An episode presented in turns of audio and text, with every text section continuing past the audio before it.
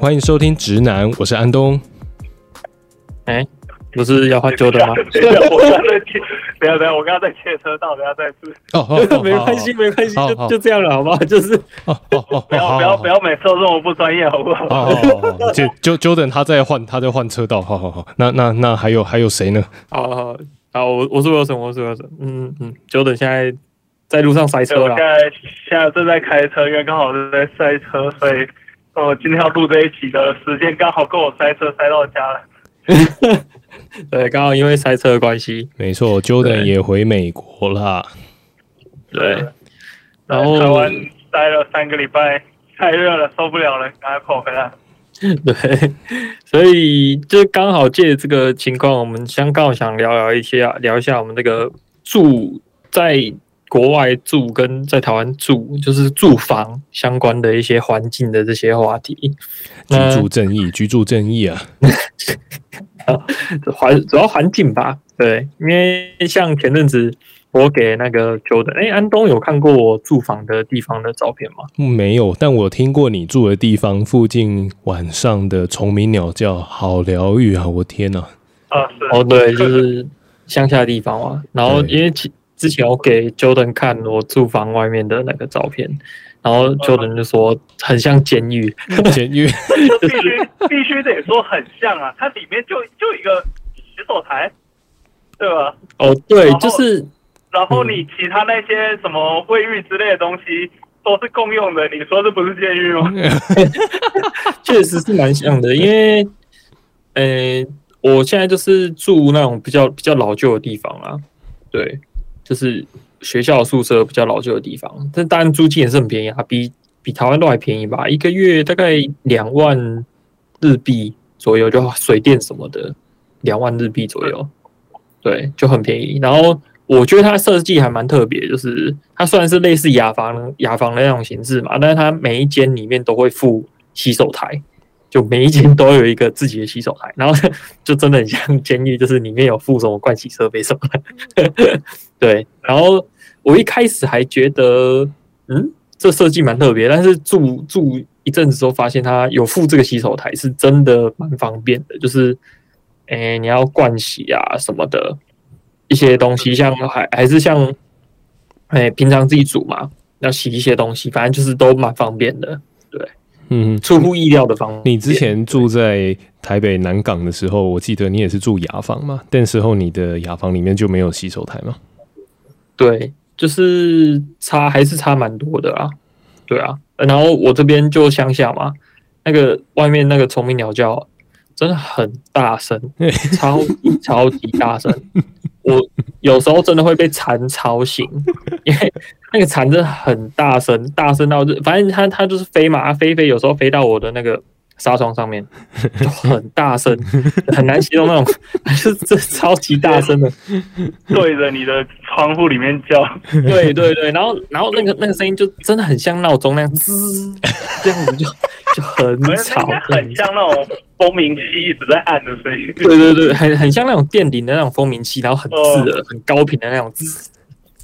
哎，然后也是因为这样，才让我知道说，哦，原来蝉的叫声有那么多种，就是平常平常走在外面就是，就是那个蝉的声音就这样而已嘛。但是当当它真的到到你到你的那个窗外这样直接叫声，就发现哎，每一只蝉都还是有它的特色的。虽然说我是认不出来，但是就起码就是那个频率。还有那个起伏都不太一样，对，就是那这样子 蝉蝉几点开始叫啊？哦，那是叫整晚的啊，叫啊叫整晚的那个晚上的蝉也会叫？白天吗？没有没有没有，晚上晚上还是会有一点点，晚上比较多的是蟋蟀的声音。对啊，就是那个叽叽叽叽叽叽的那个声音啊，蟋蟀蟋蟀的那个声音比较多。然后白天我是。没什么感觉啊，应该六七点就开始叫了吧？早反正就是变成有点当闹钟了哦，这真的很大声，这个也太健康了吧？我我说真的，就是对啊，很很大自然。你知道住在台北这边，我早上有时候那个闹钟啊，并不一定是手机，有时候早上闹钟是消防车或救护车。那个真的呃，每听一两次还好，那一个礼拜如果说听个两三次，有时候觉得很烦。啊，有时候不是。我我我记得那个安东那附近还有一个更特别，是有时候会有会有会有那个。上一就是啊，对对对对对对对对，这个有太多可以讲了。因为我我这边和各位听众说明一下，因为以前啊，我跟 Jordan 是室友，那我们同住在一个地方。那后来 Jordan 就去美国，但我还是住在原来的地方。对，那么我们这边其实相当的声音方面相当的精彩，等一下再跟大家说。所以我们要先说，哦，我们还是要先回到 Wilson 他那边的环境，因为还没有说完。我们这边环境精彩的，我跟大家讲。啊！可是突然突然讲到这个救护车，我这边我觉得蛮特别，就是它救护车出乎意料的少，诶，已已经比日本其他地方还多，但是真的很少。就是因为因为我我们学校是医科算蛮蛮强的，呃，然后我们学校有自己的医院，所以我们学校旁边就是我们学校自己的医院，所以其实救护车一定是蛮多的，因为就在医院旁边嘛。嗯，但是。我觉得跟台湾的其他地方比，我觉得已经少很多了。就是我觉得我听到救护车声音的频率还比起台湾，我之前住南港那时候还还还多哦。就是南南港的那边还是比日本这边的那个救护车声音还多。我不是有可能好像把救护车当计程车在叫那种？我也不知道，叫救护车很贵呢。其实那个社会成本很高哎。对，从然后我们这边是真的就是。超级乡下，东西大大部分店家关关门时间有几个点，就是第一个就是五点，五点就先关一波啊，哦、就是一些正常的店家通常五点就先关一波，然后再来就是可能一些超市会比较晚，就是一些要买一些东西的，或是一些吃饭的地方啦，对，有可能开到大概八点左右，嗯、就一些拉面店什么，大概开到八点，嗯、那再来就是只有极少的一些，也都是类似拉面店那种，才会开到十点。嗯嗯，啊、可能真的会二十四小时开的，只有很少部分的便利商店。嗯嗯，对，因为像像我们学校里面的便利商店，直接五六点就关门了。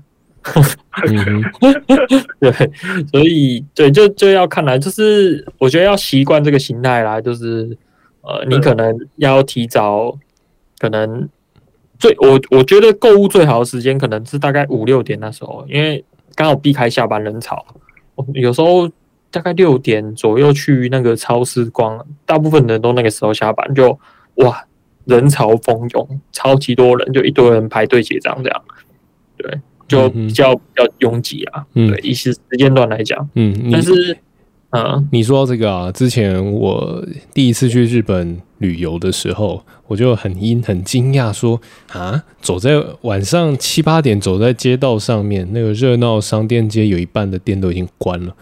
然后再再晚一点的时候，其实所有的店都关了。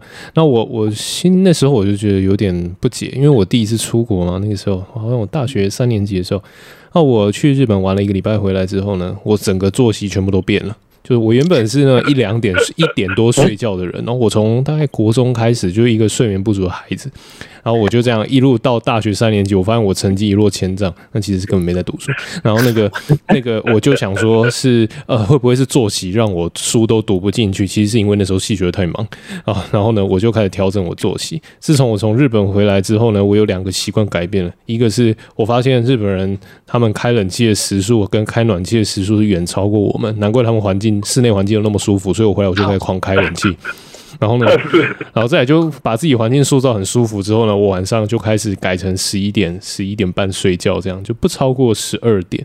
然后就这样子一直维持到今天。这个其实是跟去日去日本有很大的关系。但后来我后来到现在，我想一想，我其实觉得，嗯，应该只是我自己比较想要睡觉而已。但是，呃，去去日本那个影响的确影响我蛮多的。那我觉得这没有什么不好。我我觉得这这个点我其实特别有感触，特别是之前我后来搬去那时候跟安东面室友，就是我们一起住之后，哇，他这个居住环境他真的是龟毛。可是我后来确实也发现了，像我以前可能也真的是不太 care 这些事情，我觉得住嘛，反正你睡觉嘛，有有这种差别吗？但是我后来也真的觉得，真的你把你把一个环境弄好弄舒服了之后，你你做很多事情确实那个那个影响都很大，包括像当时我在。呃，准备要出国的时候，然后，然后就是那个那个环境，因为当时压力确实很大，但是那个环境就会让我觉得可以可以静下心来去去准备一些东西。对啊，所以我觉得包含包含像我到美国来了之后，像我之前在嗯学校宿舍的时候住，然后我们那个宿舍是三房两厅的格局，然后我就觉得哇，这差异怎么那么大？我我我都跟我都跟我我我的那边的室友开玩笑，我说哦，台湾大学宿舍才不是这样，住起来像监狱一样，六个人一间，还没有还没有洗手台。比我现在在日本住的还更像监狱。嗯，对对。但至少你那个是单间，我觉得这件事情真的是我觉得差别蛮大的。因为像以前大学住宿的时候，就很容易被室友影响。你真的是，就是你要你要保佑你你的室友生活习惯不要太差。对对，嗯，没错没错。所以这个没想到这个居住的影响，其实它是真的还蛮大的。但我觉得在以台湾的大学住宿环境来说的话，真正有单间的恐怕只有极少数的学校才有，而且那个还有可能是国际学生宿舍才有可能会有。单间的，或研究生、博士生宿舍才会有单间的。不过那种单间的，以我的母校来看的话，我有看过那个单间的，其实我觉得也不会比 Wilson 现在住的还好吧，因为里面也没洗手台，然后湿度可能都百维常年维持在百分之九十以上的，而且它看起来有点像那个韩国的那个半地下屋的那种形态，就是它只有顶头有气窗。然后其他墙壁全都是壁癌，然后他就附一个木箱子、木板床给你这样子。对，哦，这个我我是觉得这个我我们对于居住，特别是学生的时候，这个我我我自己是觉得观念上可能还有很长长远的路需要走啦。我觉得就是一个习惯吧，就是你要习惯这边的一个生活习节奏。就是他的生活形态，嗯嗯，对。然后环境的话，其实我个人到现在都还是一直不是那么在意生活环境。嗯、我是属于那种有地方可以睡就好的那种人。嗯嗯，对我以前我以前也是跟你这么想。我我我我现在还 还还是体体会到安东做龟毛以后，然后我自己。哎、欸，算算是算是坐享其成吧。他当时在 搞那灯光啊，然后弄错除湿机，我之前就觉得有这必要吗？对，那时候其实是这样，那时候就要搬到一个新的地方。我原本是台北住在新店，然后后来我们搬到了板桥。然后搬到板桥之后，因为我们是住到那个全新的屋子，也是那种三房两厅，有厨房，然后有大阳台的那种屋子嘛。那那时候，呃，我们进来屋子里面全部都空的。然后我就跑去那个，我就和 Jordan 就跑去那个 IKEA 搬东西，就开始要买一些基本的家具啊什么的。然后那时候我就相当坚持要买灯，对，我非常坚持，就我需要我坚持的东西是买椅子、灯，然后餐桌、书柜，然后床，甚至还不是在第一时间买的。对，然后后来就是呃稍微稍微打理了一下。那最初刚开始我们搬到这间三房这间呃公寓的时候，其实呃屋内就只有两张椅子、书柜、餐桌，还有什么哦，还有那个 IKEA 的那个就是那种很便宜的那种组装桌子，有没有四只脚的这一种？啊、哦，对对对，对，然后然后就这样子慢慢展开新生活，然后后来才开始慢慢买了其他的东西，像电视啊什么的。就 Jordan 应该还记得，他就有一天礼拜五下班之后，他就发现我一个人扛着电视回来，而且那时候甚至我还没有汽车，我也不知道怎么扛回去。对，然后就然后就出现电视，然后出现电视之后就变成电视就要电视柜。哎，对，电视就有电视柜。然后接下来呢，电视装好之后，Jordan 就会在电视前面吃泡面。是，嗯，没错。结果，结果，结果，这个这个东西反而像现在变换我影响别人。像我现在跟我这个室友合作，我现在是两房两厅的，然后我现在也是找了一个室友。他一开始他也就觉得床就扔地上就好了，买什么床架，然后那个桌子有就行了。换我去教他，然后找找到他现在后来他也觉得，对啊，这个床没有床架还是不行。那 Wilson 现在也在日本住的地方啊，这个学生宿舍是有床架的吗？有啊有啊有啊，就全全套的。然后它有有一点我觉得蛮特别，就是它的那个就整套的床组是可以，就它是算免费租给你，就是包含你的床套啊、棉被、枕头什么这些。然后它有一个专门的。地方在负责这件事情，就是比如说你一个月还是他，他其实最最快最快是十天，你就可以去换一次床组，就把你整套床组换起。哦，这么好哦，这个等于是说是公用出租的概念，然后免钱，学校提供是这样的意思吗？对对对，然后你可以去那边换哦，就是你可以把你的床，包含你的棉被、床套、枕头套什么的，就整套的都可以可以直接更换，每十天就可以换一次，最快。反正我通常都一个月换一次。你根本你根本不用洗。反正你就是丢给他。哦，对对对对对，哦就是丢给他一丢给他一整套，然后还再丢给你一整套新的，就是洗好干净的。哦，我觉得这个真的超超级方便，所以哦哦哦酷呃酷，在这边我也不强求什么，但是就是就很舒适，就是它很多细节都会帮你想好。就是哎、欸，我那时候过来还在想我棉被到底怎么办怎么搞，就哎、欸、他们他们就这一套嘛。嗯嗯对嗯。那这个真的是很这个和台湾的大学入学很不一样诶，就是台湾的大学入学寝具是要自己准备的，基本上学校只会提供一个木板。对，他这边是免费租啦。对，哦哦，原来是这样子。然后包含他他这边很多东西，因为他知道你是来租的嘛，所以他很多东西都可以让你用租的。就比如说，哎，你的冰箱、你的冷气，什么有的没的，就是他大学里面有一个，就是比如说有电器部，那他电器部就是负责在租你所有一切你可能会需要用到的电器，那你就可以去外面租。比如一一年缴租金多少这样。那相较于你可能大学四年或两两年研究所这样。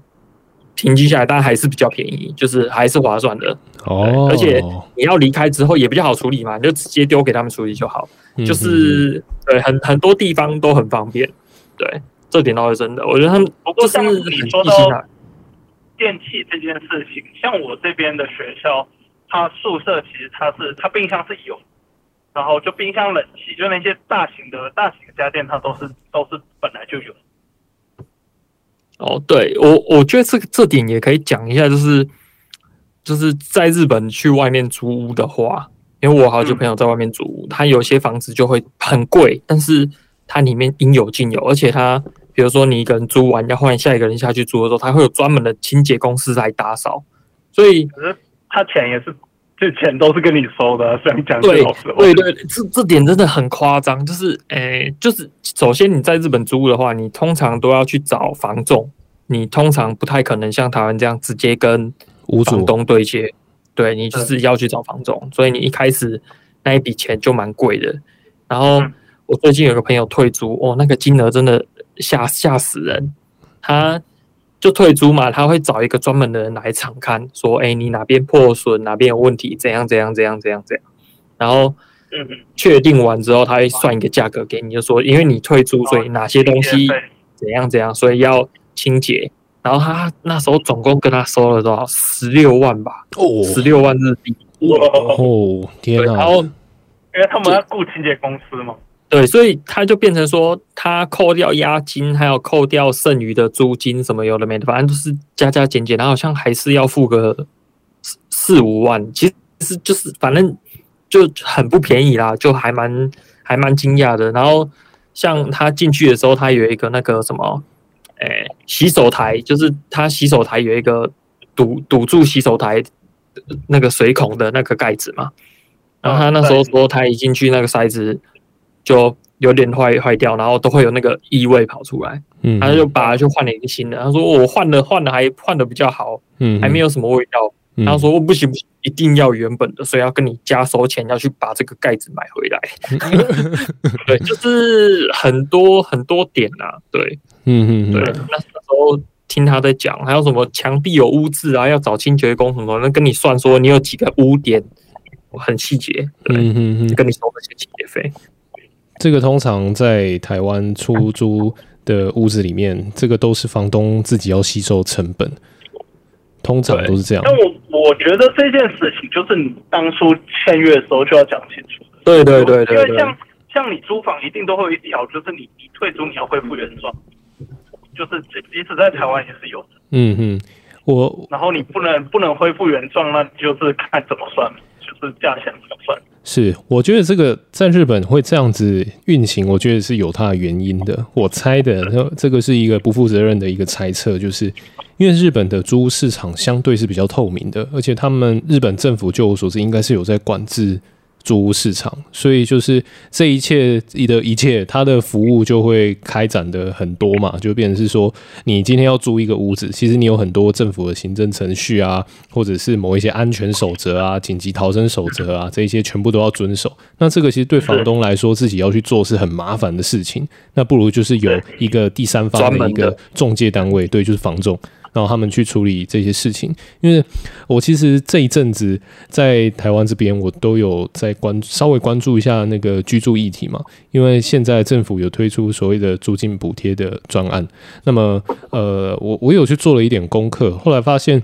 其实政府做这个补租金补贴的专案，它美其名是说要要去补助那个青年族群租屋的压力嘛，就是他们打着居住正义的旗子，但其实这个背后，我在想，应该是那个政府单位他们其实是想要正式进入那个租屋市场的那个。控制了，也就是说，因为我们的租金其实相对的很多时候是很不透明的嘛，也就是说，对啊，呃，要自己谈嘛，哎，对，都只能自己谈。而且，而且房东最最大，我觉得对于政府来讲，最大的一点就是差在税收了，因为因为很多时候你那个税租房租那个什么缴什么现金，那个根本他都收不到所得税。可是你今天，除非你要挂户籍，就是你要登记户籍，要不然。其实政府是不知道的，嗯，或者是你报税的时候，你要填申报，你要那个，要不然根本政府都不知道。所以他现在进来，所以我我觉得税收也是一个骗。对我我个人是觉得我是乐见这样子的存在，不过因为它会直接的影响到我们租屋的成本，就是有很多新闻就会指出说，呃，你去房东说你去申申租的话，你去申请补助的话，那就退租，或者是直接变相的去涨租金嘛。那我我自己是觉得这个是一个市场上它是很自然的一个反应，因为我们如果说以供需的价格自然平衡来看的话，它如果要缴的税金成本变高，那么它的相对它也会反映在对，它会反映在租金成本上面嘛。那这个在短期之内它是哦，如果说以一年期来看的话，它一定是一个很很大的一个阵痛期，而且。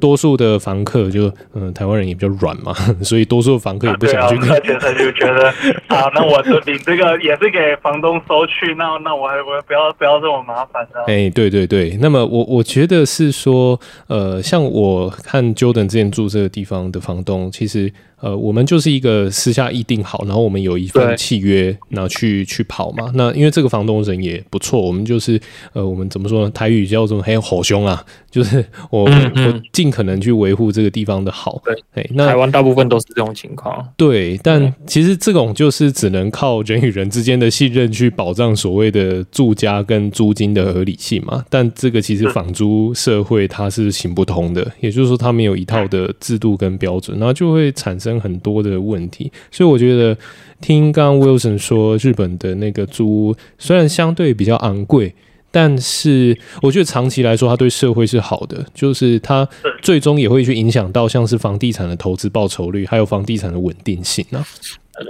我我我觉得是一个啦，就是嗯。呃，就是。他们这边就像之前讲了，他们会规划好非常非常非常多的细节，嗯嗯，就是你就是 follow 这个步骤一步一步走，嗯，那你前面先麻烦完了嘛，就是你前面在租租屋的时候麻烦了一堆事情，那你租屋之后就几乎不会有任何事情再发生，因为大家都照规定来，都做好了，嗯嗯嗯，这个这个其实我觉得有它的好处啦，但坏处就是相对付出的钱会比较多一点，我觉得。是啊，是啊。我我觉得讲到就是房东房房客信任这这件事情，其实我觉得美国有一个很，我觉得算比较特别的事情，就是你今天租房的时候，有时候他会去调你的信用记录。哦，这这这件这件事情，就是在我在日本或者在台湾就没有听说过的事情，就是他跟你去办对，跟你去办信用卡的时候一样，他会调你的信用记录。嗯嗯嗯。对，然后他可能有些甚至他你信用分数太低的，他就不租你，他觉得你这人有问题。哦，讲讲到这个信用记录，也让我想到，反正就是我最近我朋友，就是我同事有要买房子的嘛，然后有买房子有要贷款，哇，他那个贷款也是超级麻烦，就是除了信用记录什么这些基本的，他还要体检，啊、然后体检，对，他要体检。然后，那个他说他贷款有一个期限，就是说日本的银行会去算他到退休到底可以赚多少钱，他贷给他这个贷款合不合理，然后还要包含他身体状况有没有办法承受这样子的贷款。这个应该，这个大部分应该都会都会都会有，因为因为就对银行来讲，他就是他就要确保它钱收得回来。对，但是就比起台湾，怎么感觉就包就就体检这件事情啊？对，然后还有就台湾银行好像没有管到这么多。就体检这件事情，其实我有点忘了，但是我觉得这这东西挺合理的。对，我我也是觉得，我我觉得很合理啊。但是我记得，我记得，我记得他他有一个东西，就是你买房，我像像我这边，你买房子，你另外你房子就得一定要加一保险。但因为台湾我没有买过房子，所以我不是很确定，就是他有没有这个东西。嗯，就我所知是没有的。嗯，对啊。日本的话也是要有，得买一个房屋保险。嗯，有点类似强制险那种感觉。嗯，对对对对对。呃，因为台湾的房贷市场，就我所知，其实是呃，银行它当然是很希望说帮帮做个房贷，因为房贷它单笔的金额大，但是台湾的央行利率很低，所以就只能说你多做几笔房贷，那么它的利率钱就可以收越多嘛。所以对银行来说，房贷变成是做业绩的一种方式。所以呃，我觉得这一些如果有这么多的规定的话，我想呃，它对于房贷就。大金额的那个贷款的审核啊什么的，这对民众来说其实并不会很方便。那在台湾这种嗯，凡事都讲求要很快速，或者是潮流很快的这种社会氛围之下，我觉得啊，还有竞银行竞争也很激烈的状况下，我觉得在台湾这样的情况不容易出现。它要出现，也可能是政府强行规定之后，可能才会出现的。我自己是这样子觉得。对啊，就是。在台湾相对来讲，你要说好听一点，就是很自由嘛，大家自由行政。但是讲难听一点，就是它规定就没那么多，所以也会随之而来比较多麻烦，你要去处理，因为它就没那么多规定嘛，你要自己想办法去处理一些没有没有被规定到的事情。嗯嗯嗯，对，就是相对的有其方便，但对长久的整个社会经济结构，它会也会有一些其他现在看不到的影响了。是啊，是这样说。好，等一下，我们要先前回来，我们要回来讲住。我们怎么跑到跑到房房屋的经济贷款市场去？那就是住住嘛。所以，刚刚前面有有比较好奇那个什么 太多了，殡殡葬的那个。哦，对对对，这个就是这个话是这样讲的哦，就是呃，有些时候呢，早上醒来你会听到外面有大悲咒。那么呃，我我们这边呃，因为是住在那个板桥，我们是在板桥那个一个很边陲的一个地带，但还没有过大汉溪。那这边有一条路呢，它是连接新北市的那个殡仪馆，公立的那个殡仪馆，它连接到那个三峡的火葬场。那么我们我们我会说，就是因为呃，殡葬车队哦，它不是一个会。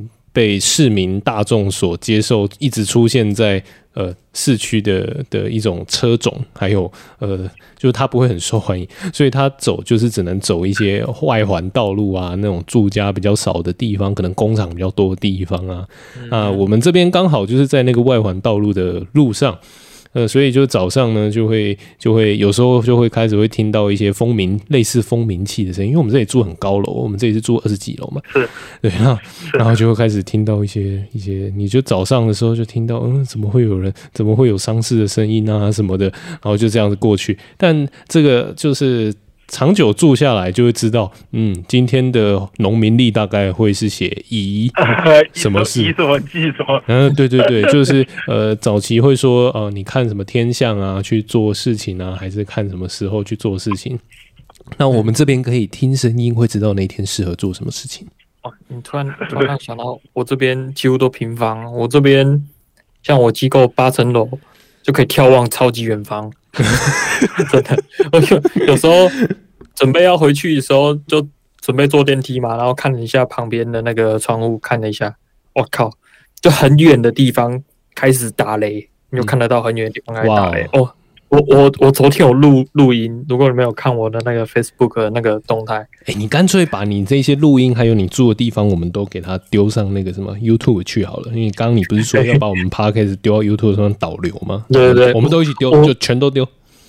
我真的觉得那个超级扯，那个我我本人在台湾是真的不怕打雷的，我在日本真的是有点抓到那个雷声打，然后还打到我这边停电了，对，然后就砰，然后超级大声，然后就就电就突然断了，就哇，我靠，我靠，天哪！直接打，赶快去抗议缺电。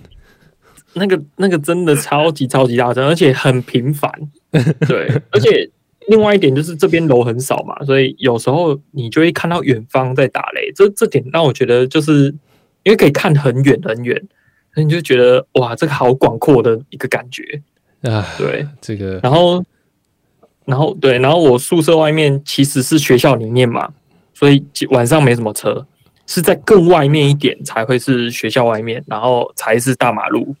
但是那个晚马路晚上没什么车，这时候还有另外一个很特别的声音，就是日本的暴走族。现在还有吗？应那个应该是暴走族才会有那个声音吧？我在想，日本的暴走族，我想不是好惹的哦，他那个排气管都改的比卡车还要高。喂，他他们那个，我觉得比台湾的那个什么爆改的汽机车还要吵。哎呀，进站他那个不过就改个北梯亚管而已，那个有什么？我看日本暴走族他那个北梯亚管都改超级高的，好不好？我真的觉得很扯，就是砰砰砰砰砰砰，然后那那个距离已经距离我很远了，就像我讲的，不是学校里面，然后已经到学校外面的马大马路了，然后还有我还听得到那个声音，还比台湾的暴走族还吵，还比台湾改管的还吵。有够扯！哎，哦，这个我就觉得，这个台湾、日本各有各自不同的风景。你在那边听得到这种暴走族的声音，那我们在这里会听到呃人生最后一条路的声音。对，那我我个人是对我个人都觉，我个人对这样的事情其实都保持尊敬，因为他这个环境就是这样嘛，你不同环境就要去就尽量去适应它这样子。好，那我们以后我们再带来更多这些有趣的事物、居住的事物，我想我们还是有很多可以讲的。对，应该还有蛮多可以聊，可以之后再聊一下。没错，那我们今天节目就到这边，大家拜拜，